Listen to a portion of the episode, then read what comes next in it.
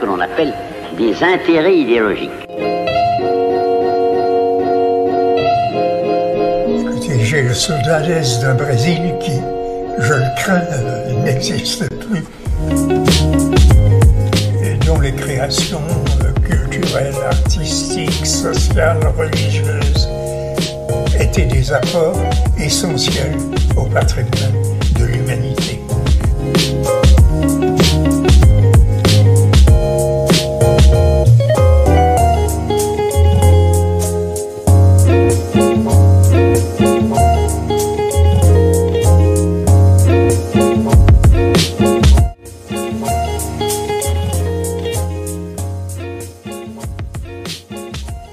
Pessoal, boa noite a todas e a todos. Começamos mais um Swing Filosófico, a sua fonte semanal de orgasmo intelectual. Lembrando que o Swing Filosófico é um desdobramento da nossa clínica, a Clínica Laços, certo? Então, esse é um projeto da Clínica Laços que nós estamos aqui batalhando para fazer funcionar. É, lembrando também que o swing filosófico é possível graças aos nossos patrocinadores. Os nossos patrocinadores é, são a Lanchonete Bezerra, né? Bateu aquela fome de um lanche delicioso, na Lanchonete Bezerra tem o melhor em salgados, sucos, bolos, vitaminas, sopas, caldos e lanches em geral. Em Bezerra você encontra o melhor atendimento e preços baixos, além da qualidade que há mais de 25 anos é sucesso na cidade. Lanchonete Bezerra, o melhor lanche de Várzea Alegre. É, o telefone é 3541-3239 ou DDD 88 99638 5417. Organização Bezerra. É, além disso, né, outro dos nossos patrocinadores é a Casa das Verduras. Pensou em frutas, verduras, hortaliças, temperos e derivados do leite? Pensou na Casa das Verduras desde 1992, líder em qualidade, bom preço e atendimento. E o melhor, com entrega em domicílio. Nossos amigos Cícero e Gelva têm o melhor para a sua alimentação. Casa das Verduras. O telefone é DDD 88 98124 3400. Organização Cícera e Gelva. É, o Instagram é arroba underline Casa das Verduras. Também, né, o Gugas Bar. Né? Se você quer um ambiente aconchegante, comida de qualidade e música para se sentir em casa, você vai querer aproveitar a experiência que é desfrutar do Gugas Bar e petiscaria. Né? Pensou em confraternizar, pensou no Gugas Bar. É, mais uma vez, boa noite a todas e a todos. Mais uma série Pensadores, né? Boa noite, Luiz Fernando. Mais uma série Pensadores. Hoje falaremos sobre Simone de Beauvoir e nós temos uma convidada sublime, mais que especial, alguém que, que fez parte da nossa trajetória acadêmica, uma mulher absurdamente sensacional, que eu sou muito fã dela, que é a professora Leda Jimbo. Bem-vindos a mais um Swing Filosófico, a sua fonte semanal de orgasmo intelectual. Você esqueceu de dizer o nosso disse, lema. Mas não prestei atenção. De boa, de boa. Então vamos lá, né, pessoal? Prestando atenção aqui nos nossos arrobas para você ir lá seguindo a gente e fortalecendo o nosso projeto. Arroba Clínica Lacos Vaz Alegre, arroba Swing Filosófico, arroba Psi José Neto, arroba Psico Luiz Fernando e arroba Rádio e TV Atual. Lembrando o telefone da nossa emissora DDD 88 999038526. E também estamos na internet e no portal da Rádio e TV Atual, atual.online, toda semana textos maravilhosos da nossa coluna. Também TikTok, arroba Swing Filosófico VA. E nossa convidada de honra é a professora Leda Mendes Pereira Jimbo. Licenciada e bacharelada em Psicologia pela Universidade Federal da Paraíba, UFPB, mestre e doutora em Psicologia pela Universidade Federal do Rio Grande do Norte, UFRN, é psicóloga clínica especialista em neuropsicologia pela Unicristos, formação plena em Gestalt Terapia pelo Instituto Granzotto. Além disso, possui experiência né, de trabalho na rede de atenção psicossocial, CAPS, enquanto psicóloga, e também né, tive o prazer de ser seu estagiário na Casa de Saúde Santa Teresa. né? Ela foi coordenadora de lá por muitos anos no município de Crato e docência do ensino superior nos cursos de graduação em psicologia da Unileão, onde Netinho e eu fomos seus alunos, e Faculdade Vale do Salgado. Também docente das pós-graduações em avaliação psicológica e psicodiagnóstico, perícia forense e saúde mental. Boa noite, professora Leda. Seja muito bem-vinda ao Swing Filosófico. Boa noite, gente. Que alegria encontrar vocês. Esse reencontro, na verdade, né? Que honra! Boa noite a todo mundo. Boa noite. Muito obrigada. Tudo bom, professora? Tudo bom, gente. E vocês? Tudo na paz. É, a, a, gente tá, tá aparecendo aqui pra gente só o áudio, o teu áudio. Opa, peraí. Beleza. Aqui tô eu. Apareceu? Pronto. É, tá boa noite, professora Leda. Espero que você esteja bem. É uma honra, é um prazer inenarrável ter sua presença aqui no, no Swing Filosófico. Espero que futuramente possa vir presencialmente. Já estamos convidando assim na lata, nem Opa. começou esse debate. Eu já é... convidei nos bastidores. é, então, professora, né, uh, hoje uh, nós falaremos sobre a Simone de Beauvoir é, na nossa série Pensadores. E eu queria iniciar né, ressaltando um aspecto específico que, assim, a própria Simone de Beauvoir, ela ressalta que o feminismo não é um assunto só das mulheres, mas um assunto do mundo, né? E aí eu, a, a primeira questão que eu queria levantar é, qual é a implicação dessa fala da Simone de Beauvoir para a gente pensar o contemporâneo? Da implicação das pessoas com o feminismo? É isso, Neto? Isso. Ah, o feminismo é para todo mundo. É, e assim, é... talvez dois pontos que, que podem ser importantes para esse para puxar o link do debate. Não sei, vocês vão dizendo o que, que vocês acham. Mas que é pensar a Simone, muitas vezes, ou a obra da Simone, como uma espécie de, de, de porta de entrada, ou de abertura para pensar sobre o feminismo é, ela mesma colocava questões sobre essa identidade feminista e pensar que o feminismo não é o oposto do machismo. Né? O feminismo é, é, o contrário disso. É a luta pela, pelo fim de um esquema de dominação, é a luta e a crítica pela dissolução de certas marcações, e isso era muito importante para Simone na obra dela, sobre como o gênero e as hierarquias relacionadas ao gênero são construções sociais que se, que se sustentam né, no cotidiano e nas repetições culturais. Então, o feminismo é para todo mundo, é pensar na importância do feminismo para os homens, porque esse lugar de gênero e essas marcações é, também produzem sofrimento para os homens e pensar o feminismo como uma possibilidade de emancipação e libertação para todo mundo. Perfeito, né? Um, interessante que uma das frases, enquanto. Para a gente pensar realmente o, o, feminino, tem uma frase muito interessante do próprio livro O Segundo Sexo, da Simone de Beauvoir, que diz o seguinte: nenhum destino biológico, psíquico, econômico define a forma que a fêmea humana assume no seio da sociedade. É o conjunto da civilização que elabora esse produto intermediário entre o macho e o castrado, que qualificam de feminino.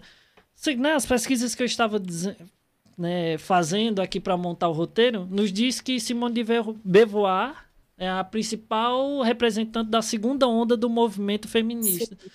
Existem, no caso, quantas ondas do, femi do movimento feminista? O que é que elas. O que representa cada luta de cada uma dessas ondas e quem são suas principais representantes? Ah, é coisa demais, Luiz, mas vamos lá. A Simone é a representante, sim, assim, ou uma das da segunda onda. A gente tem uma terceira onda que traz é, feministas mais contemporâneas, entre elas a Alexandra Kolontai, e eu acredito que a gente está no, no, que, no que se chamaria de uma quarta onda feminista, né? E assim, com, uma, com ênfase numa parada super, super importante e atual, que é a decolonização do movimento feminista. Né? É, é, pensar um feminismo do sul do globo, é pensar um feminismo é, latino-américa, é pensar um feminismo brasileiro nesses termos também. Né? A boa parte das autoras feministas ou boa parte do protagonismo feminista na primeira, inclusive na segunda onda, são de mulheres brancas europeias. Né? O, o lugar do feminismo negro, o lugar do feminismo é, do sul do globo, é uma construção muito, muito contemporânea. É algo que a gente está vivendo agora. E talvez, assim, a, a, por isso eu falei da, da obra da Simone muitas vezes como uma porta de, de, de, de abertura, dada, assim, a relevância do trabalho dela mundialmente, a relevância do livro, não só o Segundo Sexo, né? A Simone escreveu outras obras é, literárias e, e, e, filosóficas, mas é, eu, eu, eu, acho muito, muito, muito bacana. Na, na última parte do Segundo Sexo, ela fala sobre a indumentária do vestuário para marcação de gênero, saca? De como, desde os ritos sobre o lugar da mulher disso que se considera como mulheridade, né, como mulher é, classicamente tradicionalmente, e de como tudo é planejado para que a mulher obedeça a uma espécie de lugar social. Então, os vestidos, os babados, muitos broches, muitos adereços, e como isso é inoperacional para um corpo que é um corpo livre, para um corpo que é um corpo. Imagina numa criança. E, e como a gente repete isso ainda hoje, assim, imagina, imagina uma, vesti uma menina aí, de Vaze Alegre, vestida para uma festa de aniversário, como que vestem as meninas? Pois como é, é que... né? cheio, cheio, de fato, cheio de adereços, cheio de... de, de... E os meninos? É, uma mas... roupa mais simples possível. E às vezes sem camisa. Não, ali do meio pro final da festa, os meninos já estão sem camisa, certeza. Quem meninas... brinca melhor? Certeza os meninos. Os meninos. A roupa que é feita para não rasgar, não suja, toma cuidado. A delicadeza de uma meia calça. Então, assim, ó, pensa, a gente tá em 2021 e essas, essas marcações de gênero, elas perduram repetidamente, né? É como introjetos que a gente carrega e repete sem questionar. E obedecem a uma lógica de poder e de controle dos corpos. Quando a Simone aponta lá no finalzinho do segundo sexo, essa hierarquia, essas marcações que são construções sociais sobre o gênero, ela está apontando. E assim, a, a, a Simone, o, o, o, companheiro dela, o Sartre, foram muito próximos, inclusive militaram junto com Michel Foucault, que é, tipo assim, é, o, o, o, grande analista dessas formas, né, arqueológicas e genealógicas, das relações de saber e das relações de poder. E o que a Simone faz é genial, assim, na esteira do pensamento daquele tempo, mas é um feminismo branco francês. Né? É, é, é um convite assim para abrir as portas para essas questões e ampliar o rolê para raça, para as hierarquias de gênero aqui no sul global e como a gente herda essas, essas repetições, essas indumentárias, essas marcações de gênero. E repete isso até hoje, porque né, esse, esse exemplo simples, assim, roupa de festa de aniversário de criança, aqueles laços enormes, aqu muitos babados, muitas fitas, tudo feito para não desmanchar, tudo feito para que a menina se sente comportadamente fique silenciosa, comportada, não se suje, não se rasgue, enquanto os meninos, né, desde o vestuário até o vestuário é um, é um exemplo basal, né, até todas as outras é, permissões sociais que lhes são concedidas desde os primórdios da educação, né, assim, socialmente libertários, livres. Se for falar de sexualidade, então, né, aí o rolê uhum. fica complicado. Meu Deus, Leda, que saudade da tua aula agora. Ai, ai. É... é... Então, a autora, a, a Simone de Beauvoir, ela, ela, de fato, você mencionou Foucault, ela fala em um sistema de poder. E a impressão que, que dá é que há praticamente uma dialética em que a mulher é posta, né, talvez como o não masculino. A mulher é posta como talvez a, a negação das virtudes masculinas. Como é que seria essa, essa questão? Posta como o outro que por si só é inacessível, misterioso. Né? E por ser é... misterioso, misterioso, não é digno de nota. É, mas essa coisa da. da que, que é anterior, inclusive, ao trabalho da Simone, né? Da, da mulher como da mulher como algo, algo, né? Já diz do caráter de objetificação, assim, da figura mulher, né? Da imagem da mulher, restrita a um ambiente privado, doméstico, fechado, sacramentado, quase como essas peças de vestuário que a gente falou, muito cobertas. Então, o lugar, o, o lugar da mulher é o domínio privado, o ambiente doméstico, a casa, o lar, os pequenos cuidados. Enquanto os homens, os homens é, circulam pelo espaço público, pelos cargos públicos. os homens têm né? primeiro, exatamente, desde lá. Os homens têm direito ao voto, os homens ocupam os cargos de poder.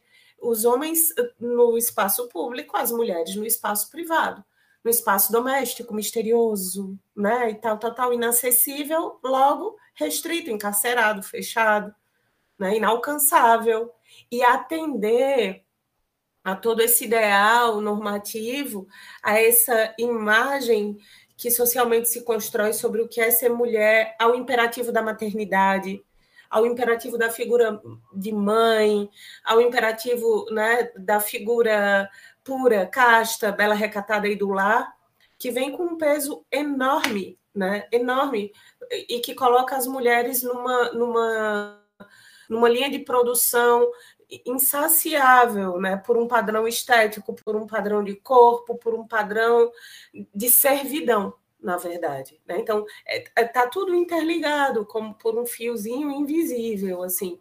Esses lugares essas hierarquias e, e, as marcações de gênero, que são construções né, desses lugares instituídos para o masculino, livre, público, né, e para a mulher, o misterioso, a casa, o doméstico, a caixinha de música fechada. E qual é o preço de ocupar ou de, ou, ou de acreditar que a mulher deve colar nessa imagem né, que, que se constrói sobre ela e quem constrói, porque a narrativa é sempre a narrativa dominante, aí eu, eu tomo as palavras né, do Paul Preciado é, para dizer que é esse corpo seminal, esse corpo branco, hétero, esse corpo que é a antítese né, do corpo feminino, frágil, tal, tal, tal, que é o, que é o homem. Então, essa, essa polaridade ou essa dualidade é, acaba atendendo a interesses muito, muito específicos de marcação de lugar dos corpos e de governo desses corpos, me parece. Perfeito, né? Vamos aqui é, dar uma boa noite para nossa audiência. É, a Maria Eduarda Araújo está dando boa noite. Danilane Costa, nossa colega psicóloga, ah. também está tá dizendo boa noite os meninos. Já participou com a gente do Espaço do Swing Filosófico. Exato, já veio aqui. É... Que lindeza, Dani. Isso. Que saudade. A Daina também, a Ellen Lopes, minha tia, tá dando boa noite. Andresa, boa noite, cheiro. É, Danilane Costa tá, tá dizendo assim, Ledoca do meu coração. É, e ela disse também, né? Luísa tá onde fundo, né, Leda? é, e a Danilane comenta o seguinte ainda, né? Não se questiona a construção dos marcadores sociais de gênero, mas a desconstrução é bombardeada, né? a sociedade resiste ao movimento de desconstrução desses hábitos sociais. E a luta é árdua. Inclusive, e... Netinho, até algo que eu ia questionar a própria Leda, por que, é que o movimento feminista ele é tão questionado até mesmo pelo próprio feminino? É uma questão para ser colocada mais à frente do nosso debate. Pode continuar. É, e aí tem só mais um comentário que é da Cíntia Brito, né? Tá dando boa noite. Então, boa noite aí para todo mundo que está na nossa audiência. Boa noite, Maria José. Boa noite, Ana Camila. Boa noite, Jadna Araújo, nossa fã número um. Professor Rafael Sobreira, do Conversas com o Jovem Professor. Maria José, que está lá na Vajota, né, em nossa audiência, audiência fiel da Rádio Atual. Lucivaldo dos Santos, boa noite. Rita Almeida, minha madrinha querida, boa noite. Um abraço e um cheiro.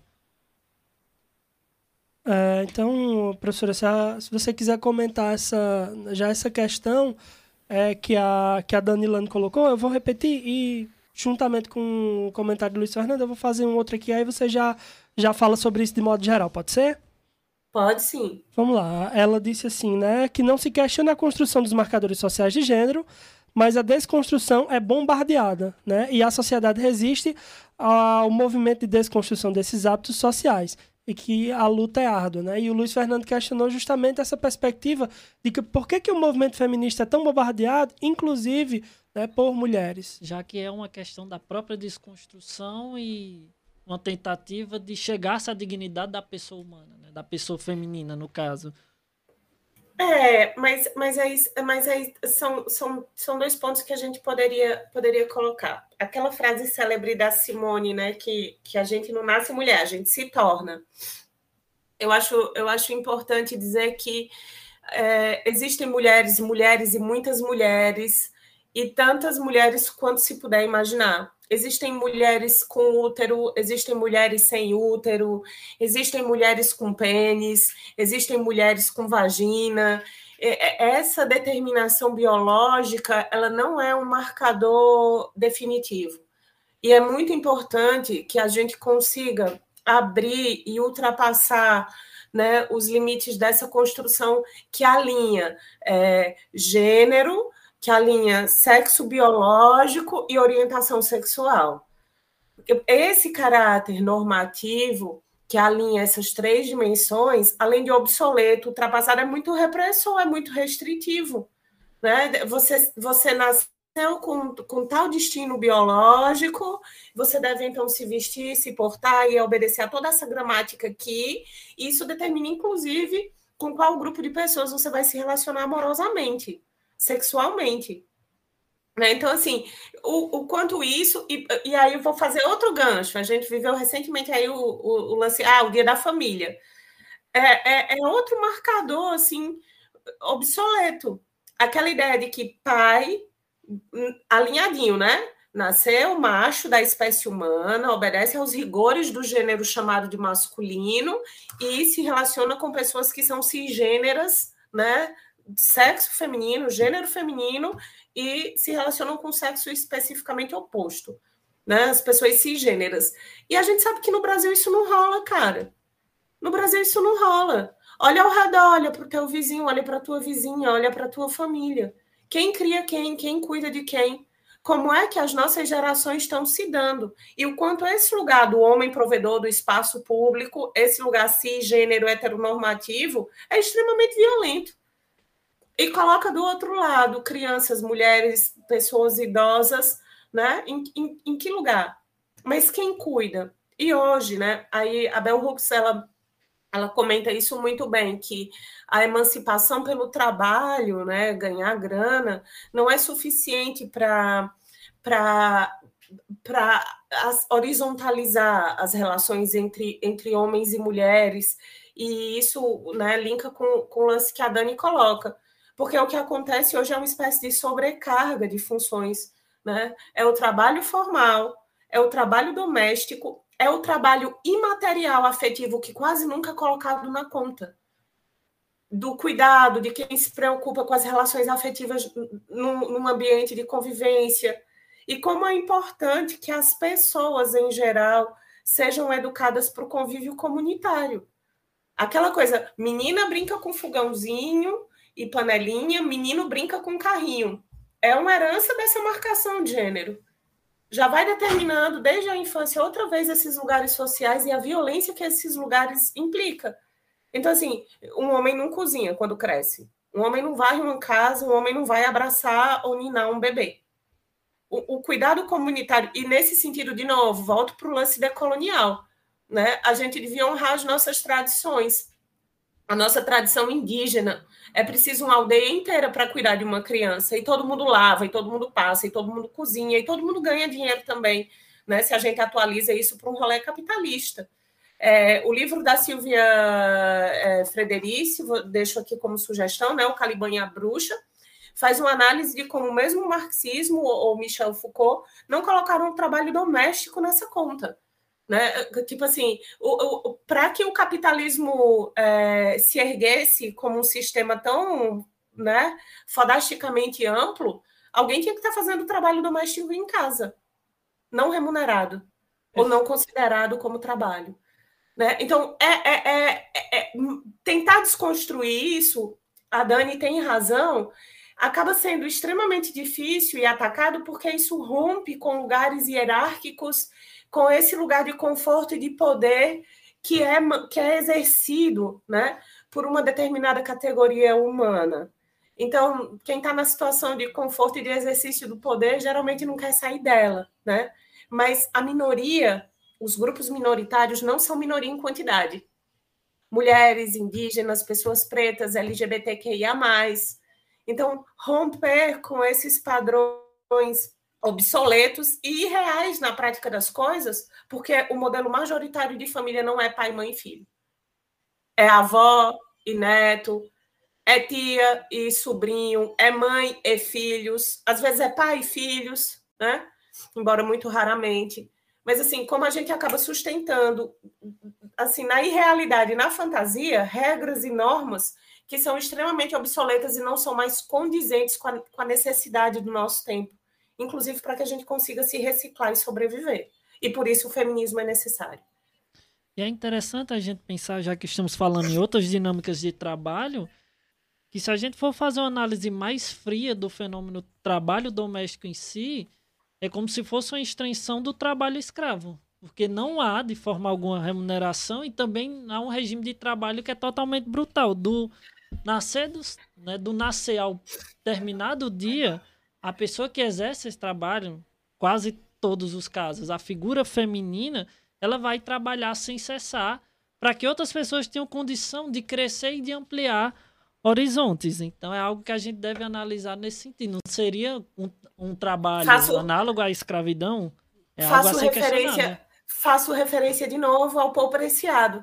As primeiras máquinas do capitalismo não, não foram as máquinas da Revolução Industrial, foram o corpo da mulher, o corpo da pessoa escravizada, o corpo dos animais. E a palavra que une essas três categorias, mulheres, pessoas escravizadas, animais, é servidão.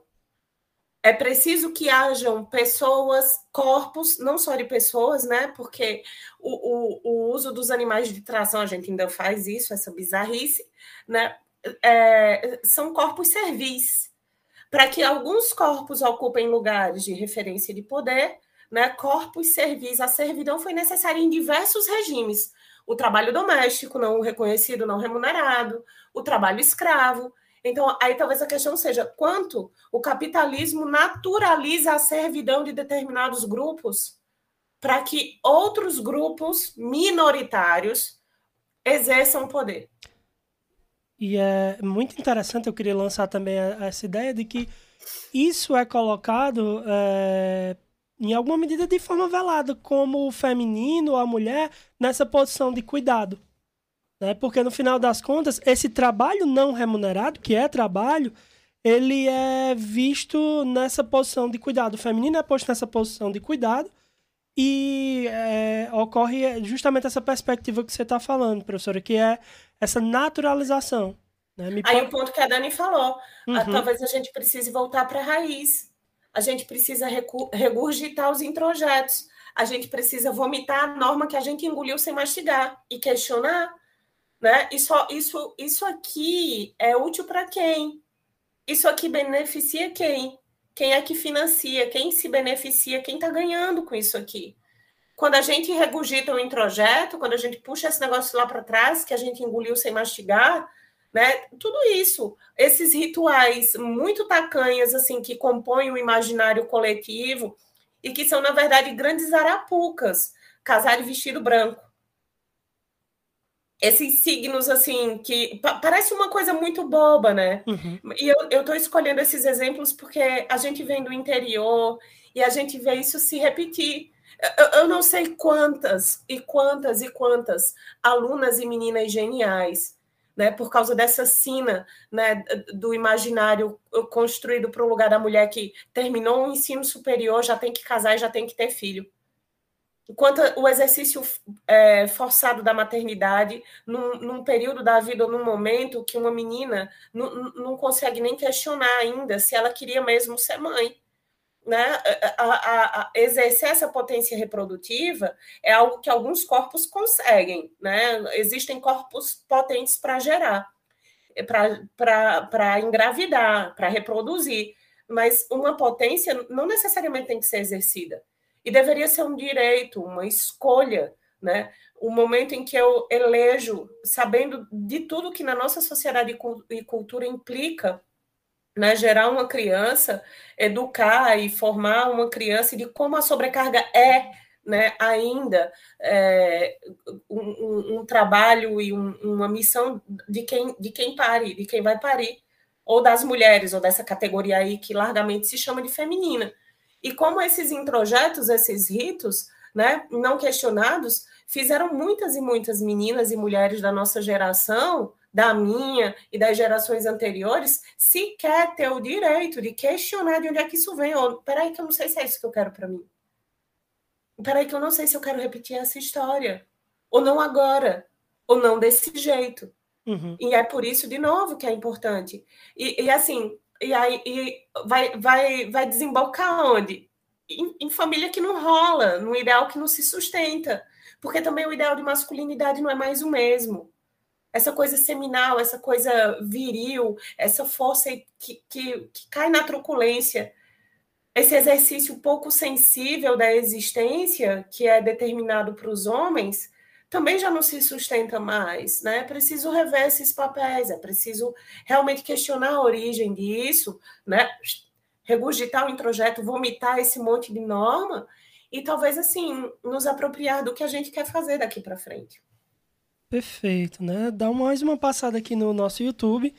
É, a Maria Celina Alves está dando boa noite a todos. Samara Calisto, né, que já esteve aqui também nessa bancada. É, querida Samara está dizendo que ama Leda. É... Ah, Samara, que honra. Ela disse também assim, né? Só fera, perfeitos, obrigado, Samara.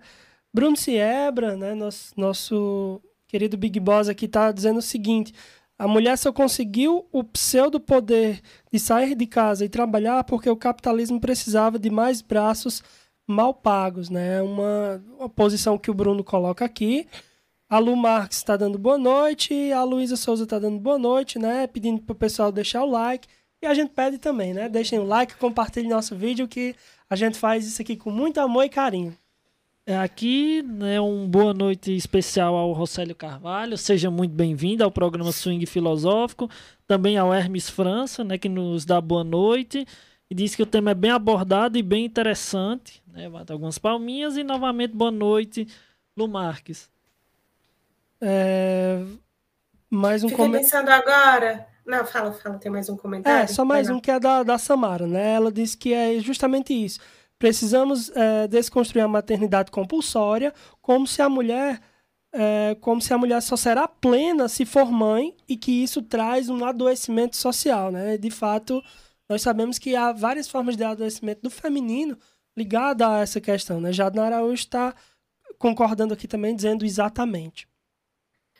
É, eu, eu, eu concordo que eu, é uma questão de pensar no, nos corpos, né? Talvez assim e pensar no, no, espaço político e no exercício político dos corpos.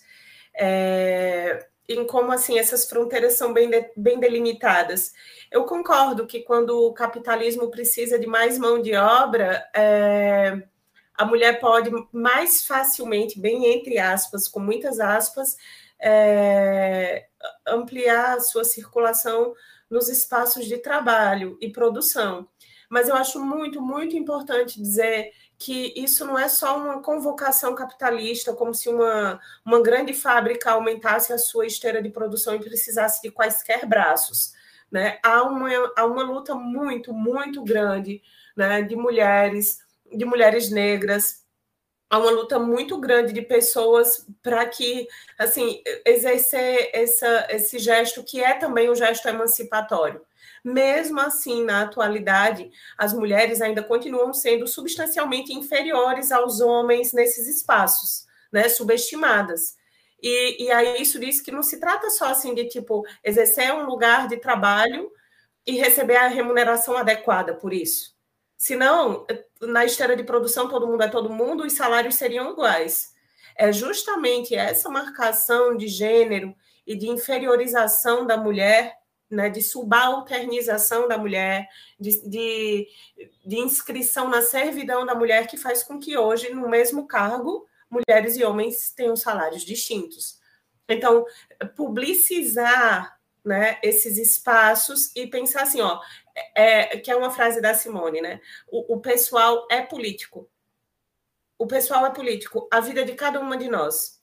Essas revoluções micropolíticas repensar isso no contexto das nossas vidas individualmente é parte da ampliação de um movimento de autonomia e de libertação do feminino. Né? Não é só a convocação capitalista por mais força de trabalho, é luta, é emancipação, é ultrapassar, inclusive, essa barreira, né? Que, que é a nossa luta atual, muito assim, emancipatória e de horizontalização das funções de horizontalização dos papéis. É, tem uma, uma questão que eu acredito que você já comentou um pouco, mas eu queria que fosse reforçada, que nós sabemos, por exemplo, que essa perspectiva do machismo ela é estrutural e estruturante na nossa sociedade. Diante disso, a gente poderia pensar o, o feminismo como uma subversão ao machismo? É o feminismo ou os feminismos subvertem o machismo? Como é que seria essa questão dentro da perspectiva da, da Simone de Beauvoir. No caso. Ah, so... ah, desculpe, Leandro, eu... pode ir. Não, fala, fala, fala. Lu. Era só para complementar.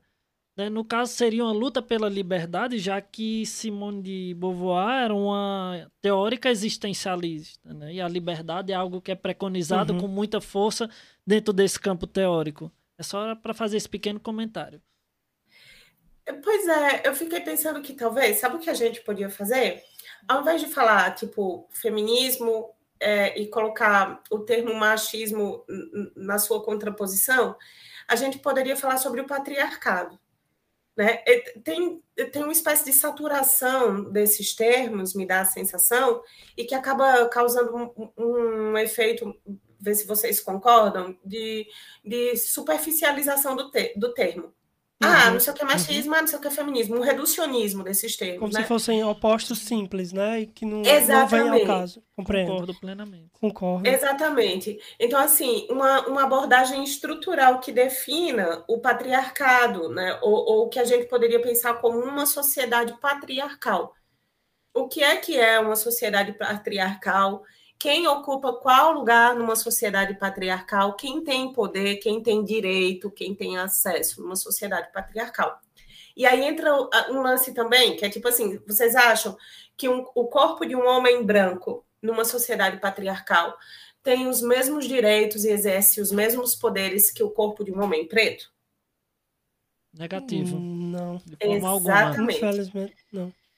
Por isso, fugir desses essencialismos, né, dessa, da redução desses termos, é muito importante, porque nunca é uma coisa só. A gente está falando de uma coisa, de uma parada muito plural, multifacetada, né, de, de um fenômeno que não pode ser reduzido a, a uma só causalidade ou a um só lugar. O feminismo é isso e o machismo é aquilo ou a mulher trabalha por isso e é por isso que não trabalhava antes, porque é um fenômeno multifacetado. Né? E, e assim, uhum. são, é uma teia, o tecido social é, é, é, é muito extenso e são diversos fatores se entrecruzando. Talvez assim, do lugar onde estamos, né? Aí pensei aqui em mim, pensei na Samara, pensei na Dani, pensei na Tati, pensei numa galera, assim, mulheres, periféricas do mundo, né, do sul global, nordestinas, mães, né, inscritas nesse jogo muito amplo, globalitário de poder. Qual é o nosso lugar?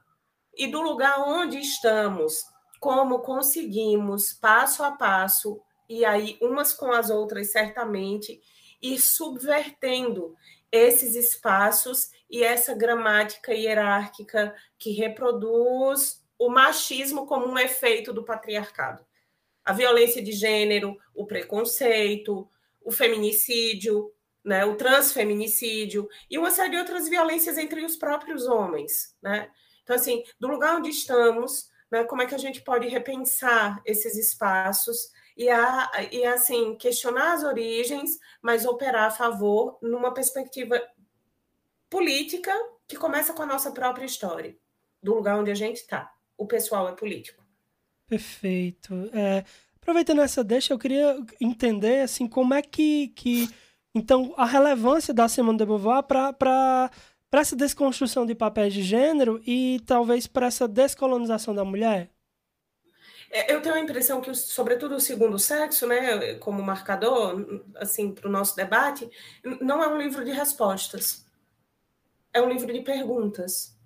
É, é uhum. e por isso, desde o começo da nossa conversa, eu estou tratando ele como uma porta, né? A abertura de uma porta para um mundo de possibilidades, de horizontes, assim. É, um, é, uma, é uma obra problematizadora não é uma, uma obra que, que explica, é uma obra que problematiza.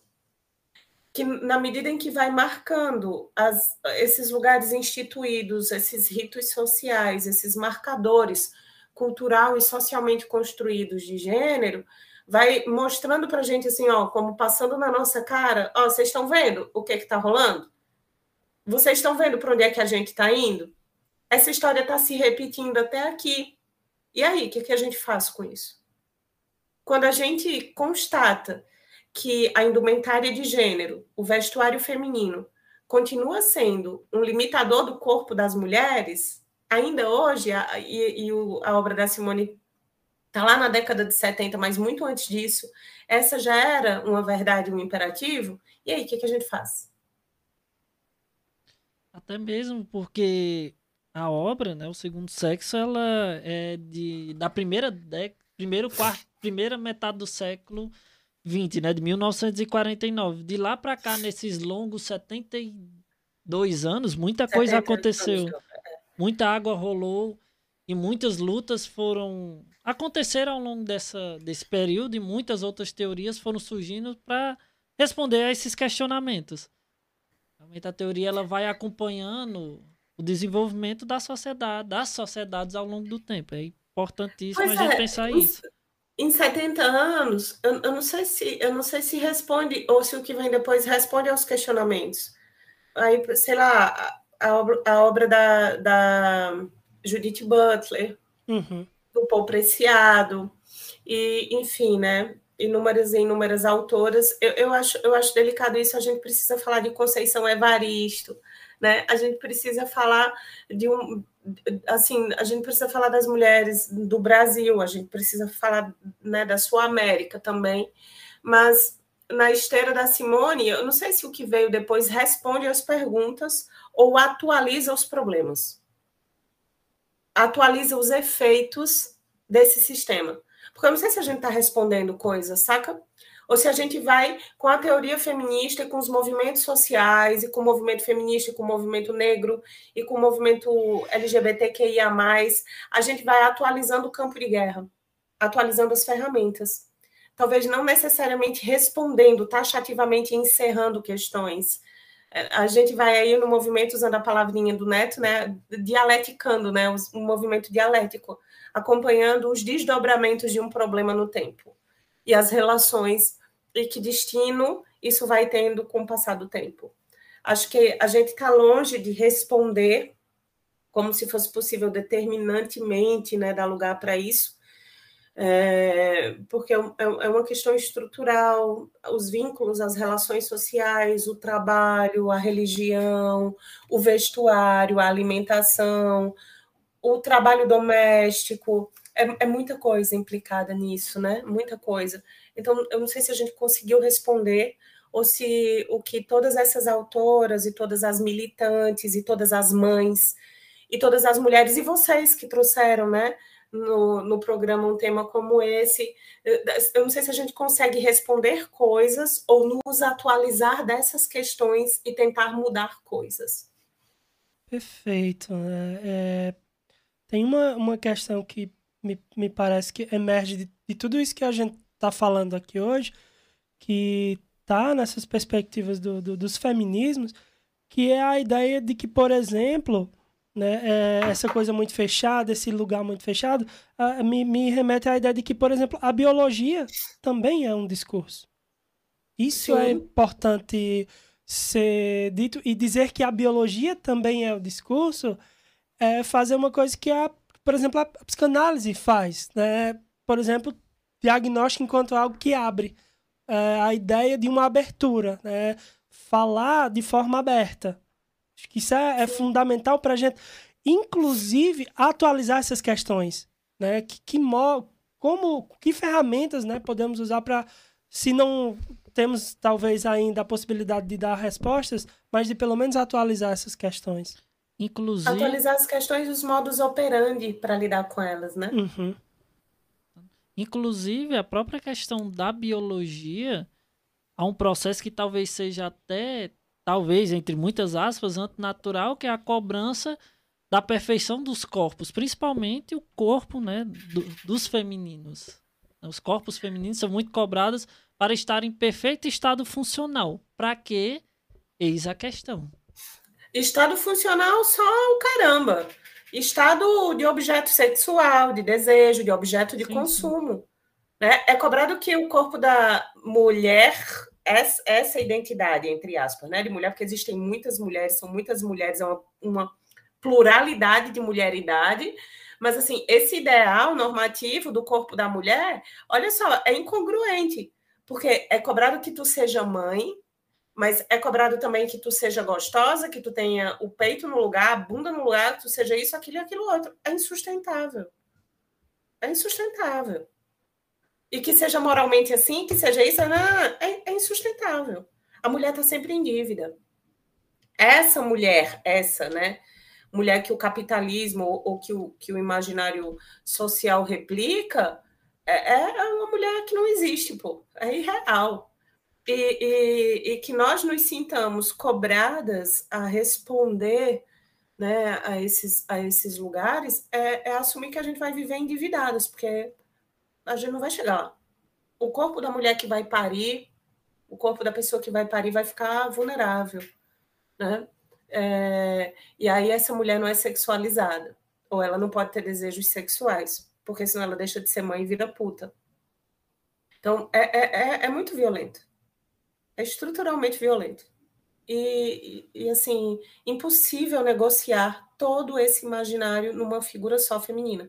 Só o lance da blogueira lá, perfeita no Instagram, essa violência que também é a repetição dessas imagens, né? E que faz com que as mulheres reais se sintam frustradíssimas, né? Porque a imagem que está no Instagram não é real. Né? Gera também, talvez, né? O que me vem à mente agora é talvez assim, a beleza como sustentáculo do, do feminino, né? Essa... Uma falácia. Isso. Como a biologia é uma, uma falácia, uhum. né?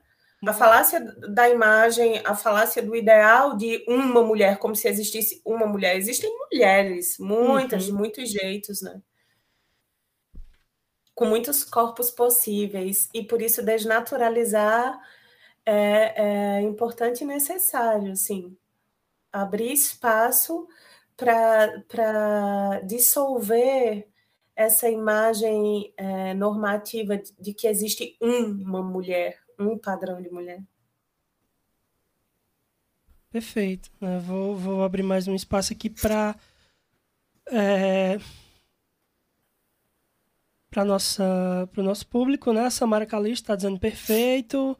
A Luísa Souza diz belas palavras e a Gláucia Samira de Araújo está dizendo né, que o discurso também foi perfeito e, e dando palmas. Facebook? Não, parada, por enquanto. Perfeito. Então, é... e aí, eu acho que uma, uma, uma questão que, que, que deve ser levantada como de fato né, pode-se dar essa modificação de, desse enrijecimento desses papéis, porque, claro, nós estamos falando aqui do, da perspectiva do feminino, mas que, como já foi dito antes, que atrela toda a conjuntura social, porque afeta a, absolutamente todo mundo enquanto estrutura social. Então, eu achei muito interessante quando Leda fala na perspectiva da violência, porque de fato tudo isso desemboca eminentemente nesse caráter de violência. Eu acho que a violência atravessa do começo ao fim todo esse processo. É importante tratar dessa, dessa perspectiva da violência enquanto algo que está aí, assim, que se mistura a tudo isso e que tá, enfim, que, que não dá, às vezes não dá nem para discernir.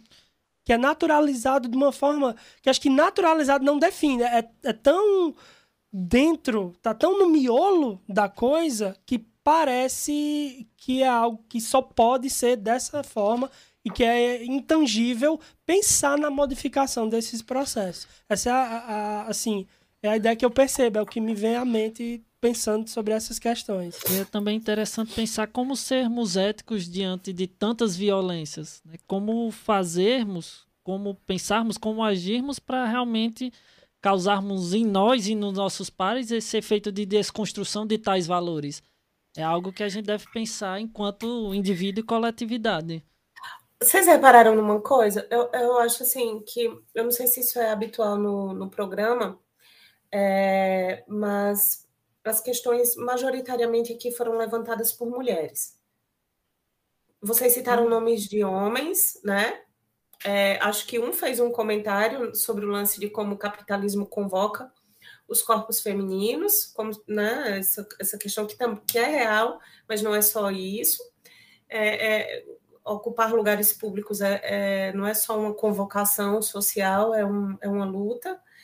É, mas fora essa questão, acho que todas as outras contribuições, e fora vocês dois, né, que são os nossos anfitriões, queridíssimos, corajosos, problematizadores, as questões foram colocadas ou levantadas por mulheres.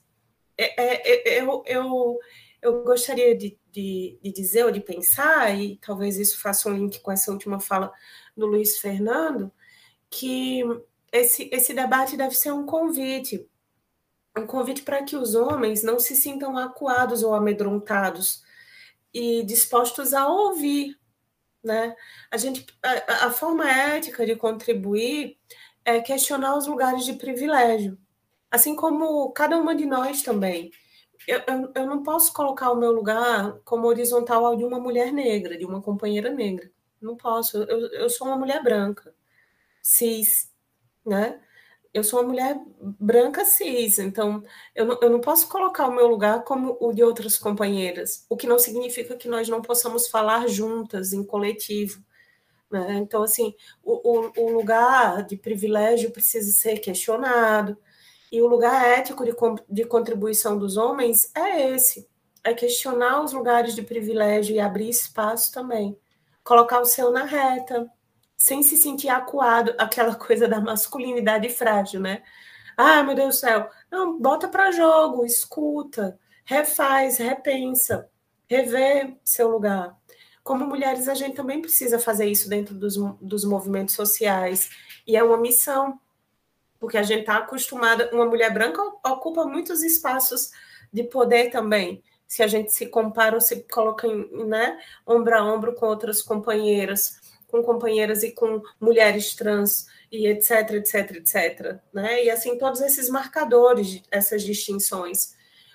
Talvez isso, assim, qual o lugar de privilégio que eu ocupo, como eu questiono e abdico dele no possível, como eu uso esse lugar em favor de outras pessoas, de outras mulheres, né, de outros grupos humanos, e como homens também convidar a galera para o debate, assim, não tenham medo, a gente não precisa brigar, ou talvez até seja preciso brigar às vezes, porque foram muitas mulheres mortas, são muitas travestis mortas, são muitas mulheres trans mortas, mulheres negras mortas, pessoas negras mortas.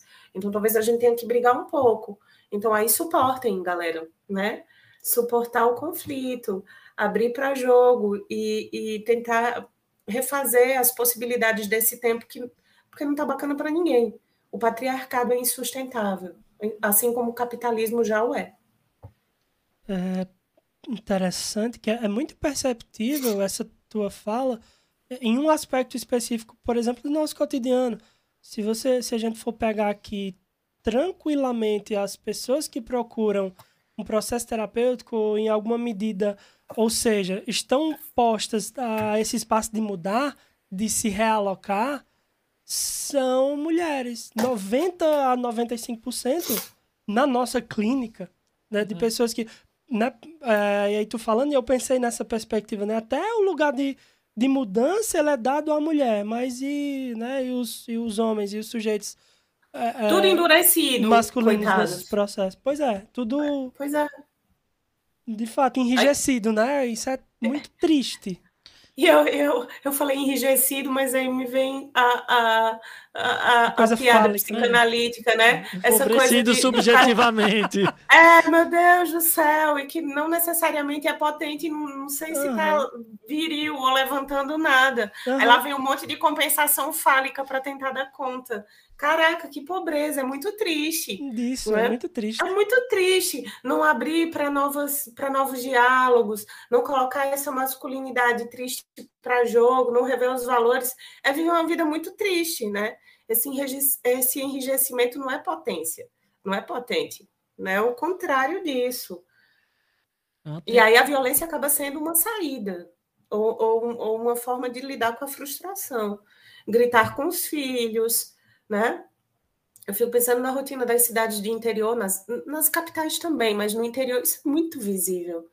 Esse papel do macho.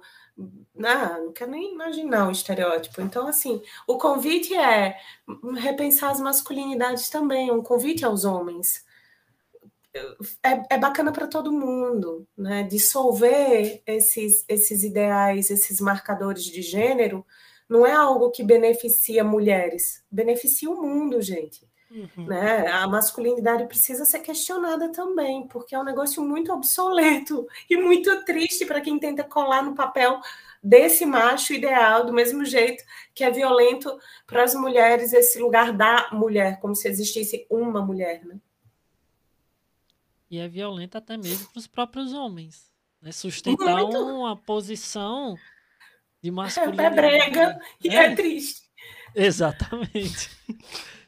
É, de É só É choro e ranger de muito. dentes. É, o- É. o Vale da Sombra da Morte. Bora convidar os boys pro rolé. Desconstrói aí É. esses ideais bizarros e grotescos, esses, esses ideais brucutus de masculinidade, de carro grande com paredão e compensação fálica. Né? Vamos horizontalizar o rolé, vamos incluir mais gente. E o feminismo é um convite a todo mundo. Né? O feminismo não é só para mulheres, cabe todo mundo no rolé. Perfeito, né? Professora Leda, eu não, não tenho palavras para dizer o quanto foi brilhante, o quanto foi gostoso dialogar contigo. Eu repito que eu tô morrendo de saudade, bate aquela saudade das aulas, do, do debate, daquela coisa face a face que é muito gostosa e, enfim, o que eu tenho a dizer é que foi uma honra, um privilégio estar dialogando contigo e muito obrigado pela tua presença aqui hoje. Realmente a nossa Gente, post-. Ah, eu, eu que estou muito feliz, vocês não sabem que honra minha, como é incrível, assim, né? Agradeço fortemente, que bonito o trabalho de vocês, muito maravilhoso. Ai, que ah, uma honra fazer parte um pouquinho da história da formação de vocês. É, nossa postura, como sempre, é de agradecimento por esse espaço, por, por aquilo que você proporcionou de discussão não apenas com a gente, mas com o público ouvinte que deve estar encantado com cada uma das palavras e das intervenções da senhora.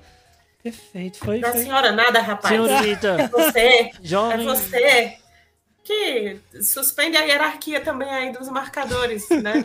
É você, é nós. é, assim, Não, eu não consigo deixar de chamar de professora É, Leda. professor, Eu não tem Desculpa. correr. É professora. É, enfim, mas é, só agradecimento, né? E para finalizar, é, a gente vai divulgar o nosso sorteio e depois pode divulgar, Alexandre, que depois eu falo dos nossos patrocinadores. Pronto, perfeito. Vamos lá, pessoal. São quatro itens É. para o sorteio. Esse livro maravilhoso, Uma Dádiva na Poltrona 12, da nossa querida Raquel Horizonte, filha do Capitão Horizonte, né, nosso companheiro de rádio atual e do programa Escotilha Policial.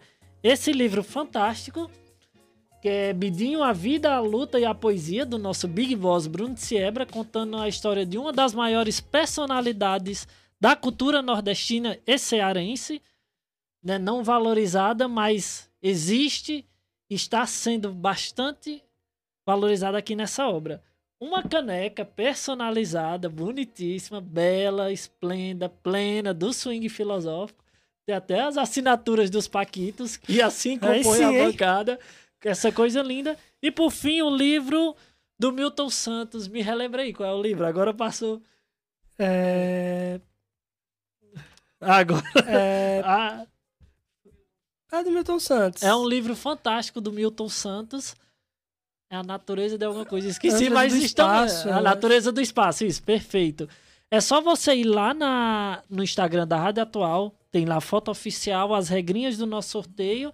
Então vamos lá correndo, que só temos uma semana. O sorteio agora será dia 20 de dezembro, dia do nosso especial, que divulgaremos também muito em breve. Vai ser um evento fantástico. Nos confiram.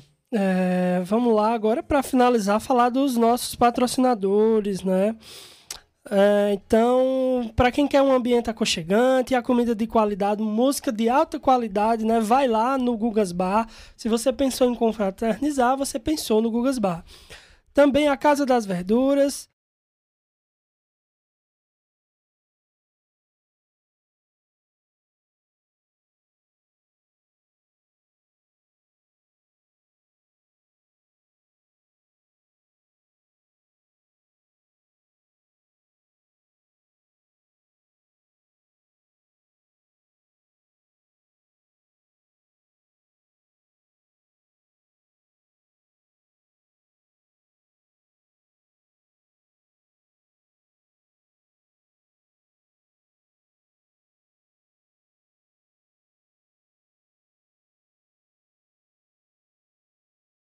um abraço e um beijo mais que especial para Diego, Diego Costa Bezerra, que está aniversariando hoje.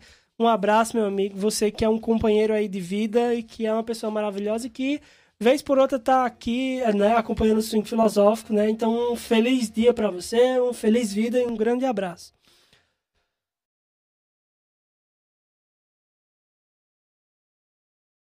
Filosófico especial finalizando esse ano de 2021 para em 2022 voltarmos com mais força.